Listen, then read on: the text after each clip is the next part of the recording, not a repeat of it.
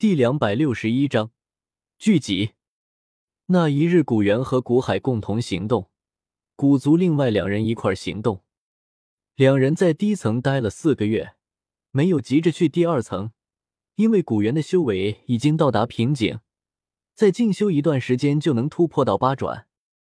带着满意的斗气进入第二层，可不是件好事儿。第二层浓郁的能量雾气可能会让古猿斗气波动。修炼容易出岔子不说，突破时间可能也要延后很多。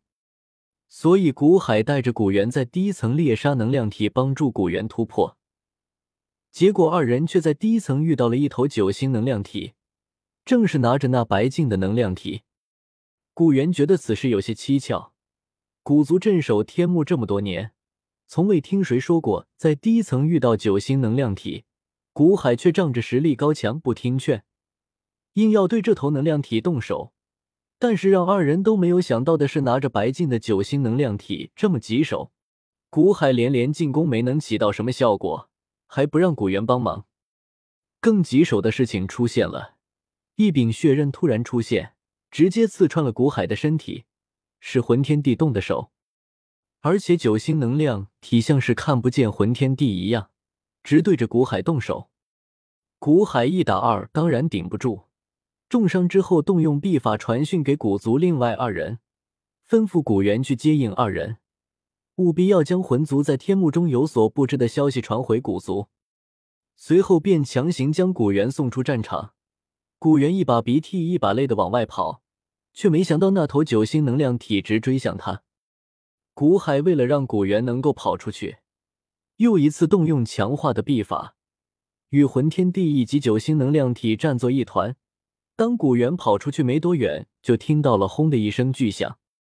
古海悍然自爆，没能等到他缓过神来，一头又一头的能量体向他冲了过来。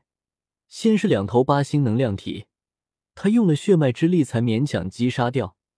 紧接着又是七星能量体，古元勉强跑掉，就遇到了萧天。当他悠悠醒来时，发现在一处山洞中，药瑶正在为他疗伤。此刻魂千仞进到了山洞中，耀瑶不知为何浑身战栗，不敢动手。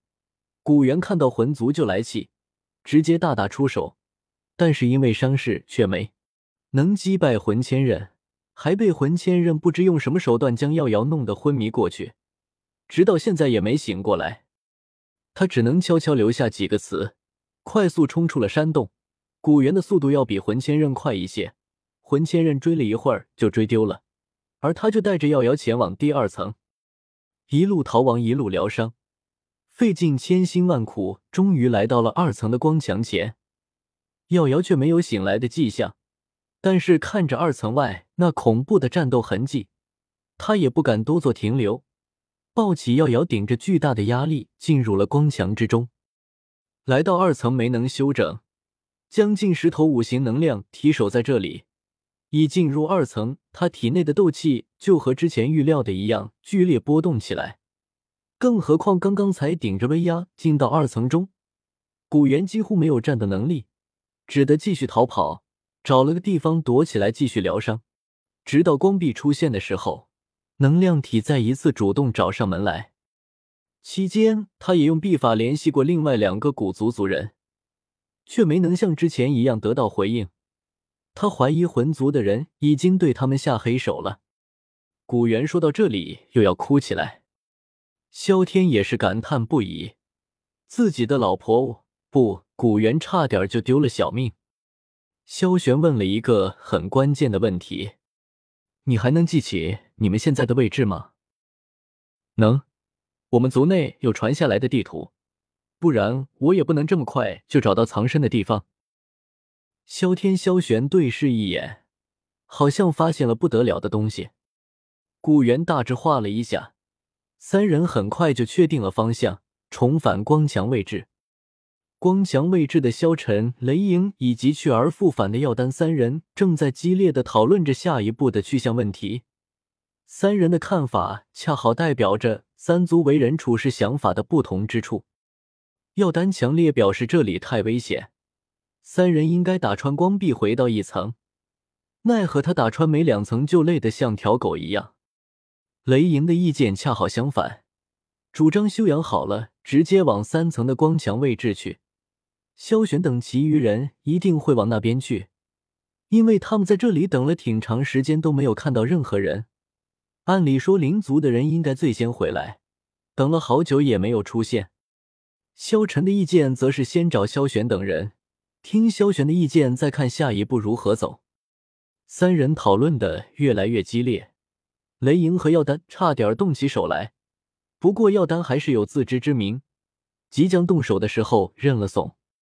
就在三人僵持在这里的时候，萧天四人终于回来了。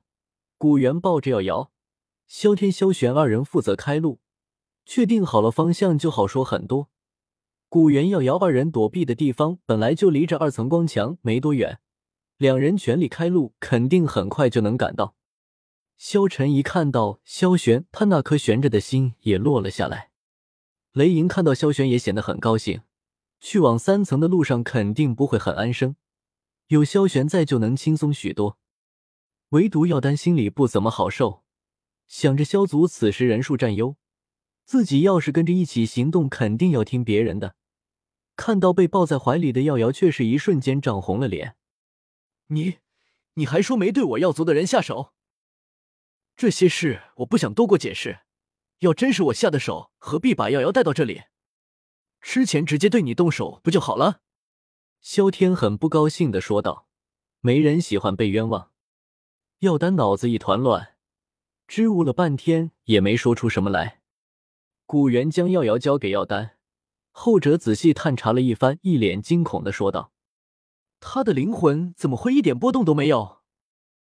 古元又费功夫解释了一番，药丹半信半疑的回应了两句，没了下文。七人又仔细梳理了一番，确认了一下各族族人的情况。